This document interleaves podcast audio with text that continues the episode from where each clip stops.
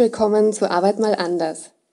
Ich bin heute in Graz bei Weltweit Wandern und zwar bei Christian Lade, der Weltweit Wandern im Jahr 2000 gegründet hat. Christian, du hast deinen Architekturjob damals gegründet, um in Ladakh im Himalaya eine Solarschule zu errichten, und zwar auf 4000 Metern Höhe. Das war dann die Initialzündung zu deinem Unternehmen ja. weltweit wandern. Und du bietest äh, einerseits Trekking-Touren durch alle möglichen Länder an, durch Marokko, Uganda, Usbekistan, Vietnam, äh, kann sich alles aufzählen. Und gleichzeitig auch Bildungs- und Sozialprojekte, die sehr, sehr wertvoll sind. Ich freue mich sehr auf unser Gespräch. Ich mich auch, ja. Und jetzt darfst du reden. Guten Morgen. Ja, herzlich willkommen. Ja. In meiner Recherche habe ich gesehen, ähm, du hast äh, auf deiner Website einen Tagebucheintrag veröffentlicht. Und zwar hast du mit 15 in dein Tagebuch geschrieben, ich möchte einmal von meinen Träumen leben können und mit meinen Hobbys Geld verdienen. Das hast du irgendwie geschafft, oder? Ja, schaut so aus. Nein, ich bin wahnsinnig demütig und ja, kann man auch sagen, glücklich.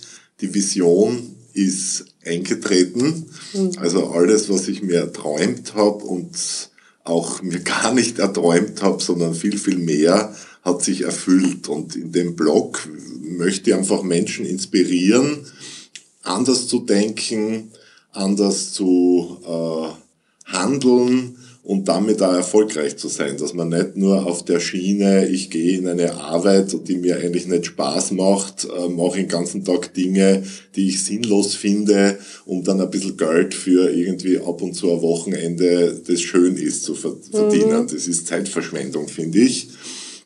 Äh, du hast schon recht äh, gut vorbereitet. Es ist wichtig, eine Vision zu haben. Also auf meinem Tisch da liegt jetzt auch so ein Buch. Okay. Und wenn man es aufblättert, gibt es immer wieder Zeichnungen drinnen. Das heißt, eine Vision ist nicht etwas, was man macht, irgendwann einmal in einem Seminar und dann zwei Seiten drüber schreibt und aufs Klo hängt, sondern das ist was, an dem man ständig arbeitet. Also Bilder, äh, Dinge, wo ich spüre, da geht mein Herz hin. Mhm. Eine Vision ist was, sind Bilder, wo ich hin will, Ziele. Mhm. Wo ist mein Fokus? Was will ich erreichen? Wo will ich hin?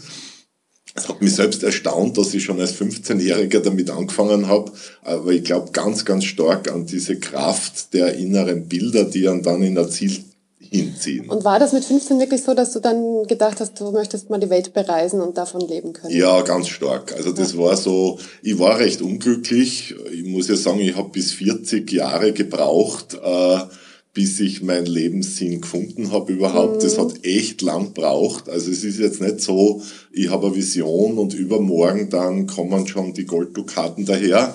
Es ist ein langer Prozess. Der Weg ist schön, mühsam und manchmal entmutigend. Mhm. Äh, und der Weg ist auch schon wichtig. Äh, man braucht aber diese Vision wirklich, dass man immer Stück für Stück in die Richtung geht und äh, ein Autor, den ich sehr schätze, der Malcolm Gladwell, hat ja mal gesagt, man braucht 10.000 Stunden mindestens, bis man in einer Profession, in einem Geschäft, in einem Ballett äh, als Sänger erfolgreich ist. Also man braucht viel, viel Übung. Und, und, und die tollen Typen, die irgendwas gut können, sind nicht vom Himmel gefallen. Also die Beatles haben jahrelang sieben Tage in der Woche da in Hamburg äh, Musik gespielt, bis sie einen Durchbruch gehabt haben. Wenn man ein bisschen reinschaut bei Stars, haben die oft sehr, sehr viel Übung. Ja, also die Durststrecken und die Niederlagen, die vorher passieren, das kriegt man ja als Publikum dann nicht so mit. Nicht mit, aber ich brauche dieses schöne Bild, das ich mir immer wieder äh, hin und ein mutiges Bild. Also bei mir war es dann schon, das sind so irreale, ich möchte Reiseautor werden, so wie Hemingway und irgendwo herumhängen äh, in schönen Gegenden und drüber schreiben. Mhm. So ist es dann nicht ganz geworden. Äh, ich habe dann gemerkt, ich kann überhaupt nicht schreiben. Äh, das fällt mir sehr schwer. Aber habe es dann mit meinen Reiseorganisationen und, und zuerst Vorträgen dann halt versucht und also inzwischen schreibe ich auch relativ viel Artikel und inzwischen auch schon mein zweites Buch in also Arbeit. Also eigentlich hast du genau das jetzt auch noch gemacht. Ne? Auch also noch, lustigerweise. Den Blog und die Bücher. Genau, obwohl vor 20 Jahren habe ich mir gedacht, puh, ich bin eigentlich ein jämmerlicher Schreiber. Aber man kann viele Sachen auch lernen und es kommt und es ist auch Übungssache. Aber man muss dranbleiben. Wo war denn deine erste große Reise? Wo ging die hin?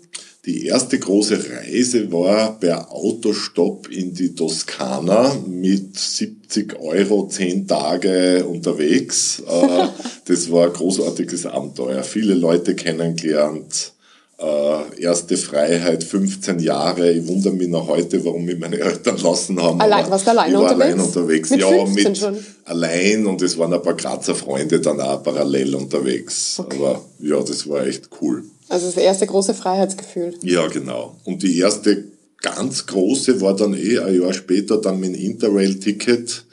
Äh, die Eisenbahn hat in Marrakesch aufgehört und bis dorthin war ich dann unterwegs. Und das war dann das erste Mal mit 17 war ich dann knapp. Also du bist so lange mit dem Zug gefahren, bis Und es nicht mehr weitergegangen ist. Ja, genau, und dann bin ich in Marokko angekommen. Und das ist Wow. seitdem eh so eine meiner großen zweiten Heimaten, so neben, neben Ladakh, neben dem Himalaya. Du kommst ja gerade aus Marokko, hast du Ich komme gerade vorgestern aus Marokko. Wir haben dort unser Schulprojekt besucht, haben eine Konzerttournee, die wir im Herbst äh, vorhaben, vorbereitet, wo wir Benefizkonzerte machen. Also so, es geht natürlich, das Thema wird breiter und man lernt Menschen kennen, wie den Konzertveranstalter äh, Gerhard Kosel, der uns seine Arbeit zur Verfügung stellt und wo wir große Konzerte veranstalten werden im Herbst mit der Musikerin Um. Wow, also es tut, da tut sich ja unglaublich viel, also auch was ihr mit Künstlern macht. Ihr, ihr habt diverse Schulprojekte auf der ganzen Welt verstreut. So ist es, ja Eben genau. in Marokko, ja, genau. auch in, in Im Nepal. Himalaya, genau, ja. Und äh, vielleicht gehen wir dann zurück auch an den Anfang, Ja, ins Jahr genau. 2000. Ähm, was, wie kam es dazu, dass du deinen Architekturjob hingeschmissen hast und gesagt hast, okay, na jetzt, jetzt mache ich was anderes? Ich meine, es muss jeder seinen Weg finden, aber ich erzähle ein bisschen jetzt Mhm. über meinen Weg, dass er andere inspiriert. Ich finde mich jetzt gar nicht so wahnsinnig mutig. Äh, ich hatte immer, also ich habe diese großen Visionen, Reiseschriftsteller von meinen Hobbys und vom Reisenleben. Auf der anderen Seite habe ich ja immer drauf geschaut, es, es war immer ein Plan B da. Also immer so, äh, auch noch heute, wenn ich irgendwas mache, schaue ich immer, wo ist der Rückzug, Rückzugspunkt und wenn alles zusammenbricht, also so eine vernünftige, ich habe eine Vision und dann gibt's aber noch die Realität und diese beiden Seiten in, in, in, im Blick zu haben. Also ich habe meine Ausbildung fertig gemacht, äh, Architektur studiert, äh, ich habe auch in Architekturbüros gearbeitet und mit einem Jahr äh, Auszeit habe ich einfach probiert, wie ist das, wenn ich ein Sozialprojekt verwirkliche, eine Schule baue, drüber Artikel schreibe, Marketing mache, äh, Reisegruppen organisiere, dann einfach probiert, so meine, meine Visionen umzusetzen. Also der Drang wurde dann immer stärker, dass auch Der wurde immer stärker, ich war unglücklich, es ist ja dann oft auch ein Leiden, man ist frustriert im Job, das, man merkt, puh, da bin ich ein kleiner Zeichen, äh, Sklave sage ich jetzt nicht, aber ein kleines Zeichenrädchen im Architekturbüro, da wird nichts in der Richtung, da spüre ich keine Resonanz.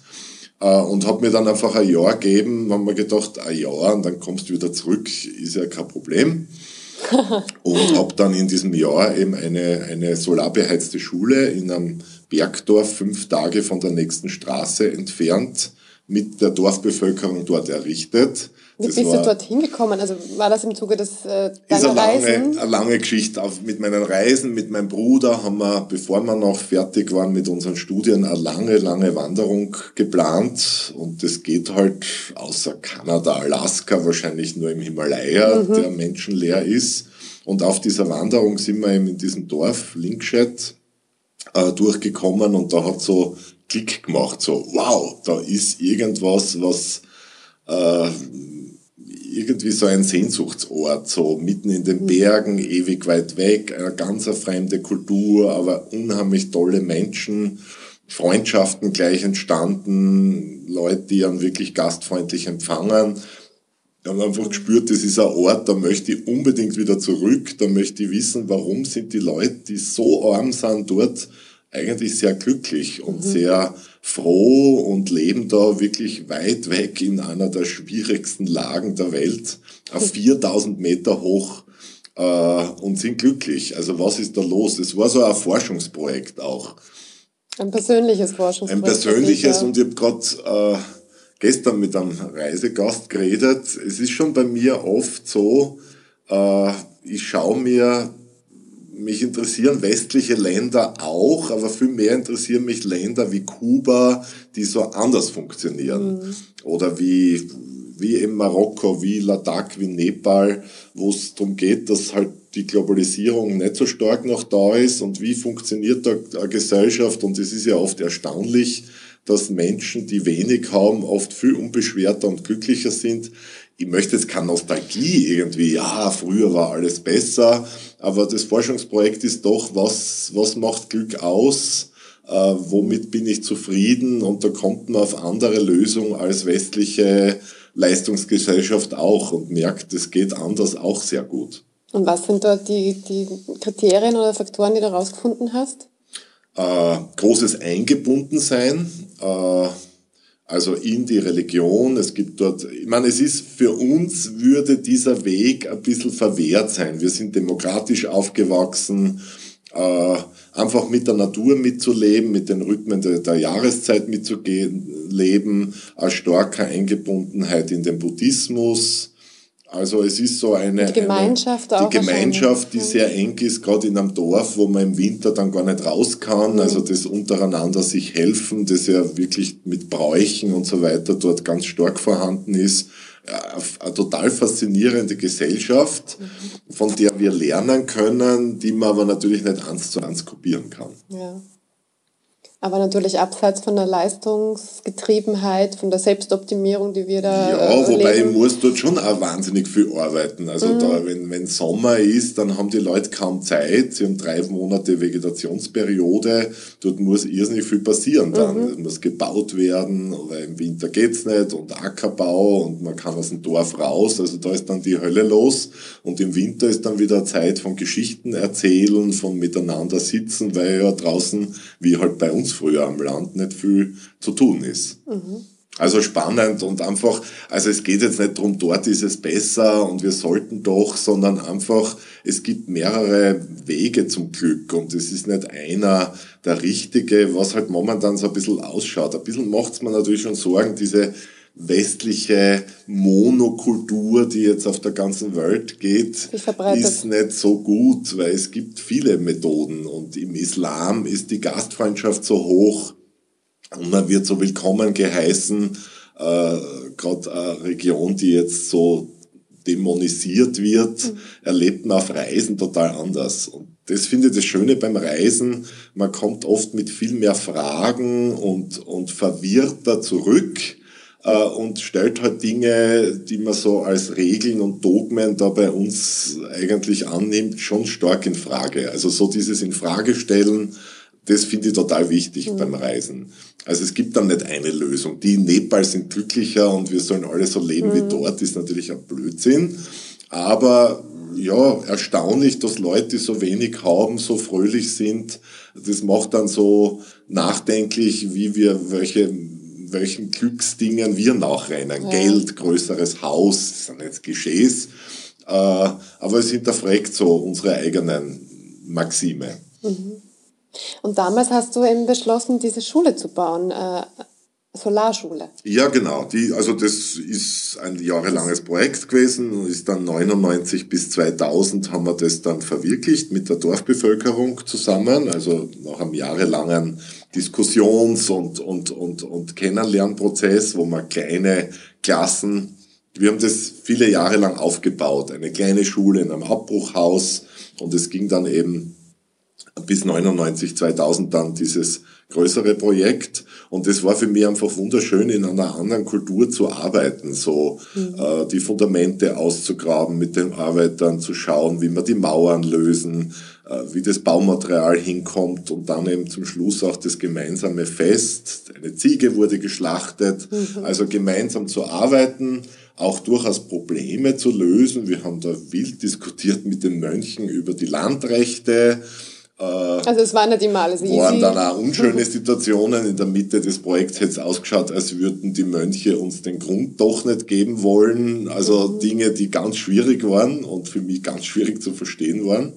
Äh, Aber das ist eben das Schöne, in einer anderen Kultur zu arbeiten, ist ja nicht immer nur angenehm, sondern es gibt Schwierigkeiten, es gibt äh, fürchterliche Hindernisse, aber man lernt so eine andere Kultur ganz viel, viel besser verstehen und merkt halt, Menschen sind nirgends anders. Da geht's um, um Interessen, um auch Gewinn, um, um alle möglichen Dinge, die man da merkt, die da reinkommen, die man berücksichtigen muss, dass ein Projekt zu einem guten Abschluss kommt. Das war wunderschön.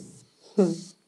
Und im Zuge dessen bist du dann auch zu dem Entschluss gekommen, dass du wirklich ein Unternehmen aufbaust, ja, mit den Trekkingreisen. Genau, das mit diesem Jahr im Ausland hat mir dann so viel Sicherheit gegeben. Am Ende mhm. des Jahres hatte ich mir sogar ein bisschen was erspart. Ich habe Reisen organisiert und die sind sehr gut gelaufen habe dann eine ziemlich große Öffentlichkeitsarbeit gemacht und war in vielen Zeitungen mit der Schule. Das hat dann die Reisen auch nicht gerade schlechter laufen lassen, die nächsten. Also ich bin bekannt geworden und habe gemerkt, in diesem Rahmen äh, Kenntnis einer anderen Kultur, war anderen was bauen, das aber Gästen zu zeigen, da ist ein gutes Leben für mich möglich. Und vor allem, da kann ich meine Talente, meine Begeisterung, meine meine Interessen wirklich ganz optimal einsetzen und war ein bereicherter jetzt äh, von meinen Kenntnissen und, und, und, und, und Wünschen, aber durchaus vom Geld auch, äh, äh, du warst nicht schlecht mit den Reisegruppen. Nach des, also das Jahr ist einfach wunderschön ausgegangen.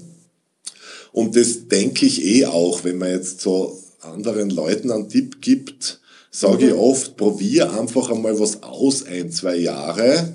Äh, und schau dann weiter. Also so, ich glaube nicht so an so Businesspläne. Ja. Also jetzt also schon also Ziele. Keinen kein Businessplan groß erstellt, keinen 30-seitigen. Einen, ein, einen einjährigen. Also was mache mhm. ich in diesem Jahr? Und also ich glaube sehr an Tests ich schaue mir mal ja was an und aus den Erkenntnissen, aber so in den nächsten 20 Jahren mache ich meine Softwarefirma und verkaufe sie dann an Google, ist irgendwie komisch. Also ist wahrscheinlich auch nicht mehr zeitgemäß, weil es kann sich so viel verändern in der Außenwelt, so ist es, da eh genau. eh Also auf sich zu fahren, schauen und in Wirklichkeit äh, äh, eine Selbstständigkeit, es braucht dann Glück, ist vielleicht ein blödes, weil dann sagt man, der hat ja Glück gehabt und mhm, ich habe Unglück. Mhm. Sondern man muss sich bemühen, muss dann immer schauen, braucht jemand das, wo ich mich bemühe? Also wenn ich jetzt sage, ich mag gelbe Wäschekluppen anmalen und das will niemand. Mir ist jetzt kein besseres Beispiel angefallen.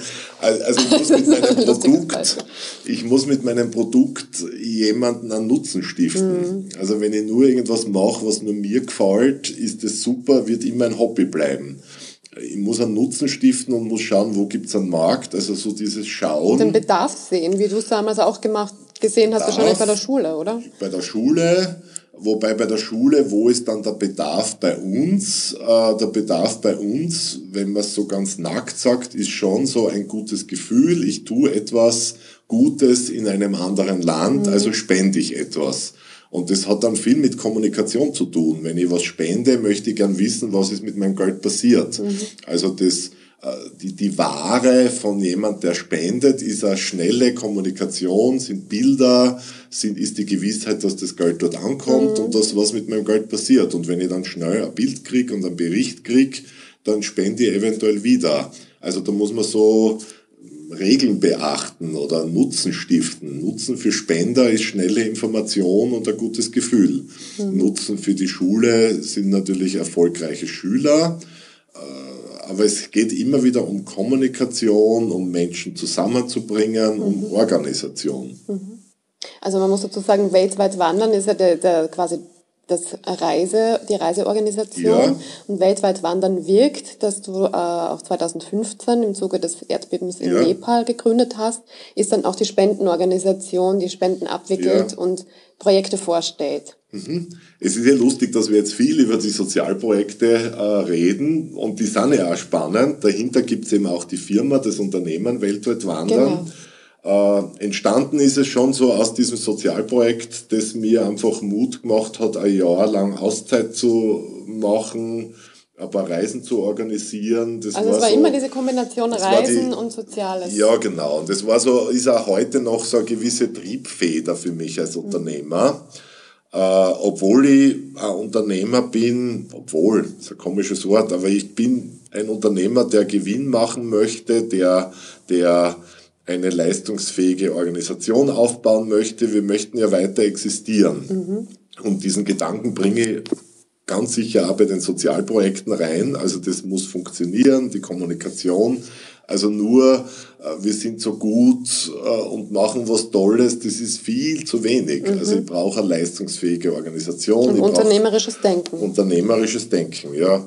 Und bei Weltweit Wandern äh, war es von Anbeginn auch ein Unternehmen zu schaffen, wo es viel Freiräume gibt für, für die Menschen, die arbeiten. Wie geht's unseren Gästen? Wie geht's den Menschen, die wir bereisen?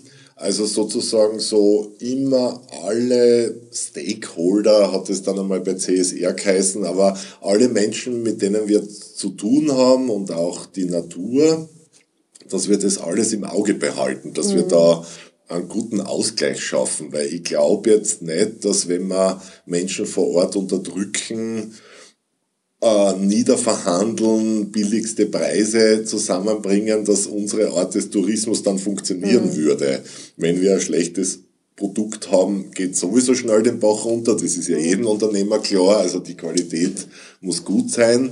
Aber dass man durchaus auch in einem Dienstleistungsbereich schafft, mit einem weiten Freiraum und Hausverstand nennen wir das, Entscheidungsbefugnisse für unsere Mitarbeiter, dass wir da ein Ganzes schaffen, das miteinander gut kommuniziert und sich aus sich heraus steuert, weil die Parameter sind klar und wenn man jetzt Kommunikation einfließen lässt, dann schnelle Rückmeldungen der Gäste, aber immer wieder auch mit den Leuten vor Ort Kontakt hat, dann befeuert sich dieses System von sich heraus. Mhm. Ihr habt da 600 Mitarbeiter weltweit, also das sind auch die Guides, die ja, genau. mit ja, Partner genau, genau. vor Ort. Diese Zahl ist eine unscharfe, sie drückt einfach das Netzwerk aus. Es sind ja vor Ort jetzt in Marokko, das ist ein eigenes Unternehmen, äh, an deren Start wir beteiligt waren. Die haben im gleichen Jahr die Firma gegründet wie wir, dieses befreundete Ehepaar, La Hussin und Brigitte die sich äh, kennengelernt haben bei einem weltweit Wandern. Ein bisschen Reise. davor, die sie haben sich bei einer okay. Wanderreise kennengelernt, ja. ja. Und das ist schon ein Erfolgsrezept. Äh, Brigitte ist Schweizerin und bringt da eine gewisse Genauigkeit und, und, und Detailverliebtheit rein. La Hussin ist Marokkaner und hat eben einfach die Beziehungen zu Land und Leute, bringt dieses Herz, die Kulturverbundenheit ein und gemeinsam erstellen die einfach mit uns zusammen ein tolles Produkt. Und das war schon lang so, wir haben keine Zulieferer wie in der Automobilindustrie oder so, sondern es ist schon ein starkes Miteinander. Also wir schicken Deutschlehrer runter, wir ermöglichen dem Lahussin in den Himalaya zu reisen, wir machen einen Workshop mit internationalen Guides in Marokko. Also so dieses Verbinden Dieser unserer Austausch Partner, auch sehr stark, der Austausch stattfindet. Das ist also dieses offene, vernetzte, transparente Arbeiten, das bringt uns total viel. Also wir arbeiten auch mit Mitbewerbern zusammen, dass wir die treffen, dass wir Dinge austauschen. Wenn es einmal eine Krise gibt, dann rufen wir natürlich beim Mitbewerber an und, und, und diskutieren, wie das geht. Also es ist so diese Kommunikation über die Unternehmensgrenzen hinaus bringt total viel. Mhm aber natürlich so auch so eine Wachheit den Gästen gegenüber, dass man einfach schaut, wie ändern sich unsere Gäste, äh, was, wo drückt der Schuh, also dass man so sehr schnell reagieren kann auf Wünsche, auf Veränderungen, auf Dinge. Es ändert sich die Welt ja. Es werden Straßen gebaut dort, wo es Wanderwege gab es ändert sich auch Bedürfnisse und da ist es schon wichtig, auch schnell zu sein, schnell zu reagieren. Und, und so eine Organisation, die so vernetzt ist, wenn Jordanien Nepal trifft und Dinge diskutiert, wenn man diese Grenzen auflöst zwischen Destinationen, ist man einfach schneller. Mhm. Merkst du da auch, ähm, dass sich der Tourismus verändert? Also einerseits äh, Nachfrage nach mehr nachhaltigem Tourismus, Ja, andererseits. Ja. nehme ich mal an, jetzt vor Ort dann auch den nicht so nachhaltigen geben, Ja, der, der wächst. Ja, also es verändert sich der Tourismus gerade enorm äh, mit starken Herausforderungen. Also Länder, die bis vor fünf Jahren noch nicht re- gereist sind, wie die Chinesen, fangen an zu, und es sind dann gleich Zehntausende in einer Stadt. Also auch Marrakesch ist jetzt quasi relativ stark chinesisch bereist, seit einem Jahr erst. In Nepal habe ich bemerkt, da ist es schon ein bisschen länger, weil es Nachbarland ist von China. Innerhalb von zwei Jahren plötzlich waren 20 Prozent der Geschäftsaufschriften auch chinesisch. Also das geht Geht dort dann schnell. so schnell, äh, dass sich Märkte ändern, dass wir dann natürlich schwer Hotelzimmer kriegen. Die Russen waren von einiger Zeit, das ist dann so schnell gegangen, hat man auch in Österreich gemerkt, die waren dann schnell wieder weg. Also es ist unglaublich schnell, äh, wie sich Dinge verändern wir beim, beim Trekking-Tourismus auch der Straßenbau, also dass Infrastruktur gebaut wird in Marokko, in Indien, in Nepal, dort wo wunderschöne Trekking-Touren waren, sind jetzt Straßen. Also wir müssen uns schon oft uns, äh, uns, uns ändern und, und schauen, dass wir neue Routen finden.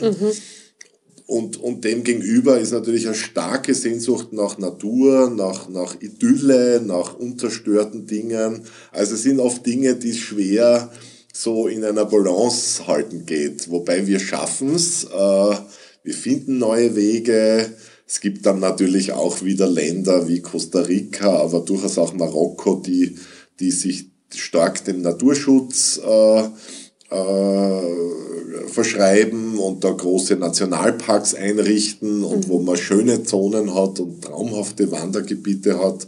Also unsere Welt ist, geht, bewegt sich schnell und es gibt Dinge, die sehr herausfordernd sind und Dinge, die aber wunderschön sind. Also es ist so nicht ein einheitliches, man kann man könnte jammern über gewisse Sachen, man kann aber auch begeistert sein über andere. Also man muss die Dinge quasi gut im Auge behalten, ja.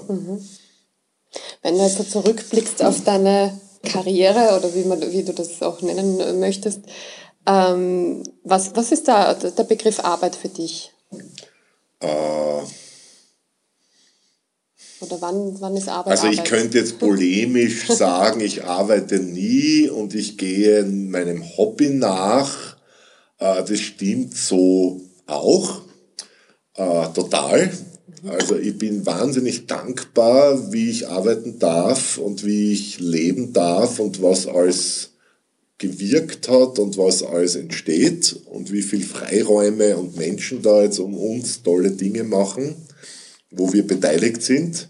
Auf der anderen Seite muss ich ehrlich sagen, es ist dann schon so, ich schreibe jetzt gerade ein Buch und dann gibt's einen Abgabetermin und dann artet das Ganze schon in einem gewissen Stress aus und gewisse Dinge gefallen mir nicht und ich bin noch nicht am Punkt.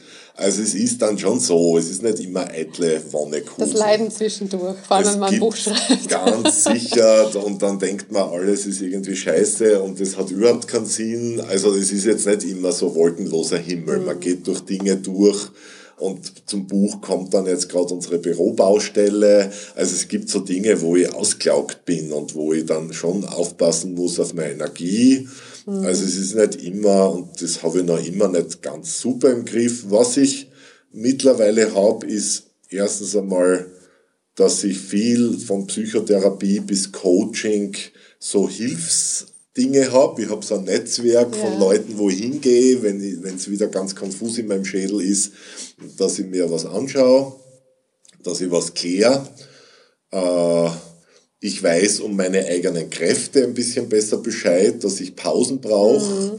Also gerade so als Jungunternehmer arbeitet man oft zu viel und geht gefährdet sein eigenes Unternehmen, äh, indem ich zu viel arbeite. Also Pausen machen ist was ganz Essentielles, um den Kopf frei zu kriegen. Ist für einen jungen Unternehmer echt schwierig, aber wirklich lebensnotwendig.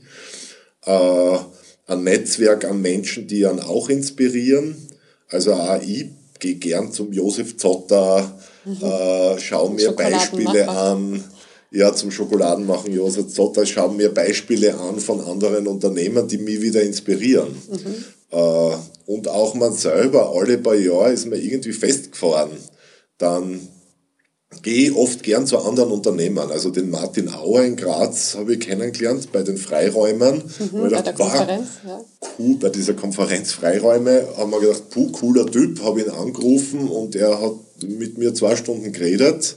Und sowas ist total wertvoll. Mhm. Also, dass man als Unternehmer auch, und dieses Ohr schenke ich auch ganz gern anderen. Mhm. Also so dieses sich gegenseitig inspirieren, weiterhelfen und im Nachhinein redet man ja, das war mein Weg und das ist gelungen. Das klingt so wie eine Straße, die eh schon klar war. Aber in Wirklichkeit ist es so, man geht durch Nebel, man ist verzweifelt, man weiß nicht, wie es weitergeht äh, und plötzlich findet man den Weg und im Nachhinein erzählt man eine Geschichte, dass das eh alles total wichtig war. Aber man braucht dann schon immer wieder Stützen, Leute, die an helfen und, und anfeuern in, in, in, und eben wie eingangs erwähnt, die starke Vision, dass man mhm. doch so ein Bild hat, eigentlich wollte ich dorthin und jetzt bin ich ganz weit weg und, und habe einen Job angenommen und meine Vision ist gar nicht da. Nach ein, zwei Jahren muss man sie wahrscheinlich wieder aufmachen, wieder dort kündigen und schauen, wie ich wieder unterwegs bin zu meiner Vision. Es ist nicht ein Weg, der nur immer in eine Richtung geht. Aber gab es auf deinem Weg auch mal den Punkt, wo du gesagt hast, jetzt geht nichts mehr weiter, ich weiß nicht, wie es weitergehen soll? Also in leichter Form zweimal im Jahr. Okay. Bei Projekten. Die ganze Firma stelle ich jetzt schon länger nicht mehr in Frage, aber natürlich immer wieder. Es war lustig, wir haben, äh, wir machen immer wieder Klausuren mit dem Team. Und vor einiger Zeit war so eine Klausur, wo die frühen Mitarbeiter, es gibt jetzt Leute bei uns, die seit 18 Jahren dabei sind. Ja. Da hat die Mitarbeiterin gesagt, ja, am Anfang war das mit weltweit wandern. Da habe ich mir gedacht, boah, wenn ich nach einem Jahr dann wieder kündige, dann kann ich eh wieder in meinen alten Job zurückgehen. Also auch, dass die Mitarbeiter am Anfang vorsichtig sind, dass diese starke Vision am Beginn auch bei dem Team, da weiß keiner, wohin die Reise geht. Es ist jetzt nicht so leuchtend, wie man sich das denkt. Aber immerhin, man geht in eine Richtung, man hat einen gewissen Plan und man schaut, ob es funktioniert und geht so einen Schritt ums andere in eine Richtung. Und mhm. aus dem entwickelt sich ja dann auch was. Wege entstehen im Gehen auch so. Was hat dir geholfen, da immer dran zu bleiben? Oder was hat dir da Kraft oder Stärke auch gegeben? Ja, schon die Freude, der Spaß, etwas zu gestalten, mhm. sein Ding zu machen. Schon auch so die Freude, etwas Neues, was anderes zu machen und dann immer wieder Rückmeldungen, also Preise, die man gewinnt, der Trigos für das nachhaltigste Unternehmen, die goldene Palmen für die tollste Reiseidee. Also das ist schon so, dass man ab und zu so an Wegmarkierungen Zuspruch und Erfolge kriegt, das befeuert dann dann schon. Mhm. Und halt schon, dass man sinnvolle Dinge macht, dass, dass es unseren Partnern in Marokko, in Nepal, in Kirgistan dass das äh, lebendige Unternehmen sind, die, die, die sich die ihre Mitarbeiter gut zahlen können, die prosperieren. Das ist was Schönes, wenn man sieht, wie sich rundherum in unserem Bereich die Menschen gut entwickeln. Mhm. Also das finde ich wunderschön, wenn man einfach Möglichkeiten schafft und, und, und sieht, wie die genutzt werden. Und ihr macht im Bereich Bildung auch sehr, sehr viel. Also Schulen, eine Schule in Nepal, eine große für 400 ja. Schüler, die äh, bald eröffnet wird oder schon eröffnet Na, die, die schon läuft. Ich glaube, 250 sind schon dort. Mhm. Äh, in, Nepal, in Marokko sind es 75. Was wir aber auch viel machen, ist Bildung in unserem System. Also mhm. wir haben jetzt im November 2018 ein riesiges, einen riesigen Workshop gehabt mit 80 äh, Teilnehmern, Touristikern aus der ganzen Welt, äh, haben ihnen Beispiele aus Österreich gezeigt. Mhm. Das war in Österreich, aber auch untereinander. Wir haben jemanden aus der Bergrettung gehabt, einen nachhaltigen Touristiker, einen Juristen. Also einfach so dieses Miteinander voneinander lernen. Deutschlehrer, die wir nach Marokko und nach Nepal schicken. Guides, denen wir ermöglichen, in andere Länder zu fahren. Also dass wir in unserem System jetzt äh, äh, Ausbildungen machen, Bildung ermöglichen und Weiterentwicklung anstoßen. Das finde ich total wichtig. Und die, das, das Lernen von, von anderen Kulturen ist ja auch ein, ein wichtiger Punkt. Total. Und das ist ja dann so spannend, eben unser, ich war jetzt gerade, wie gesagt, in Marokko, dass unser Marokkaner sagt, ja, im Himalaya, die Leute, die sind gleich wie wir, weil das ist mhm. in Tibet und in Marokko, die haben ganz ähnliche Kulturen. Also auch dieses Aha-Erlebnis, da gibt es Freunde für ihn auf den anderen Seiten der Welt, äh, die ganz ähnliche Themen haben wie er und aus ganz ähnlichen kulturellen Bedingungen heraus leben. Äh, sowas finde ich wunderschön, wenn ich so Geschichten mitkriege und so Freundschaften entstehen sehe. Und was wir jetzt mit unseren Sozialprojekten machen wollen, da gibt es jetzt gerade einen nächsten Schritt bei der École Vivante in Marokko. Das sind jetzt die Schüler dann so am Ende des Pflichtschulabschlusses, die sind so 15, 16 da wollen wir jetzt stark in Berufsausbildungen reingehen. Also auf der einen Seite, da gibt es stark was mit Permakultur, dass wir die örtliche Landwirtschaft da äh, positiv beeinflussen. Da gibt es ja auch Wassermangel, ist ein großes Thema ja. in Marokko, Klimawandel, wie geht man damit um in der Landwirtschaft?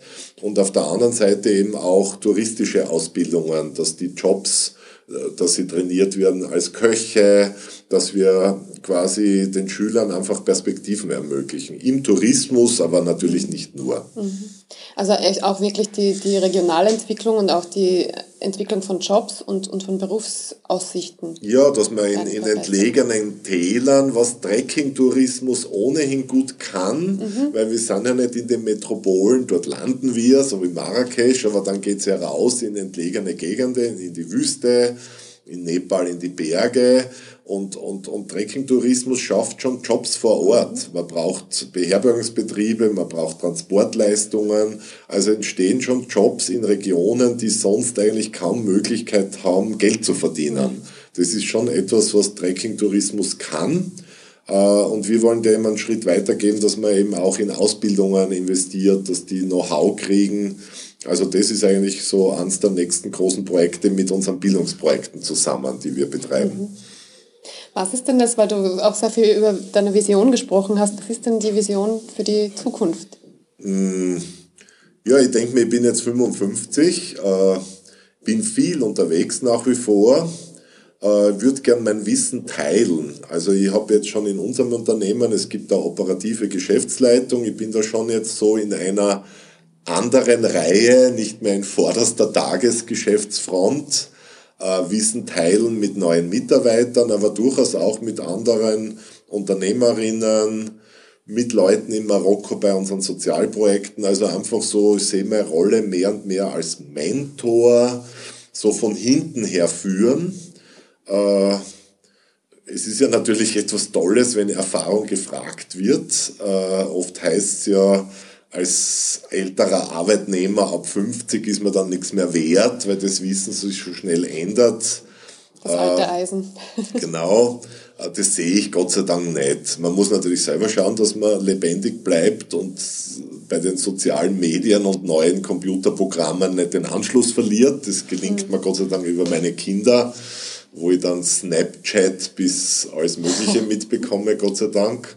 Na, aber dass man einfach von mit dem Wissen und der Erfahrung andere unterstützt und, und, und beiträgt. Also nicht mehr der Held in vorderster Front, mhm. sondern von hinten her und, und fördert, unterstützt, durchaus vielleicht auch mit Geld, mit Investitionen Dinge anschiebt, ermöglicht. Also so, das wäre so für mich eine schöne Rolle. So beteiligt sein bei Dingen, die wachsen und die in eine positive Richtung gehen.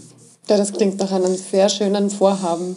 Ja, hoffe, ich hoffe, es gelingt, aber ich bin schon ganz gut dabei. Also das ist so, bin gut vernetzt und da gibt's immer wieder Dinge zum Anstoßen und ich sehe da immer wieder neue Projekte und also das geht so schnell nicht aus. Und die Welt ist Gott sei Dank, also das sage ich mir eh öfter, so, wenn dann meine Neugier nicht mehr da ist, dann muss ich mir wirklich was überlegen. Also Neugier auf andere Kulturen, auf neue Dinge, die ist ungebrochen. Und das ist, glaube ich, so eine Sache, die ich sehr wertschätze und für die ich sehr froh bin. Und die einen auch sehr lebendig hält. Die einen lebendig hält, ja. ja. Christian Lader, vielen, vielen Dank für das sehr inspirierende Gespräch ja. und noch alles Gute ja. auf deinen Reisen. Es ist ja immer ein großes Gut, wenn dann jemand zuhört. Das ist ja nicht selbstverständlich und ich schätze das immer sehr. Also danke vielmals fürs Zuhören. Danke. Vielen Dank.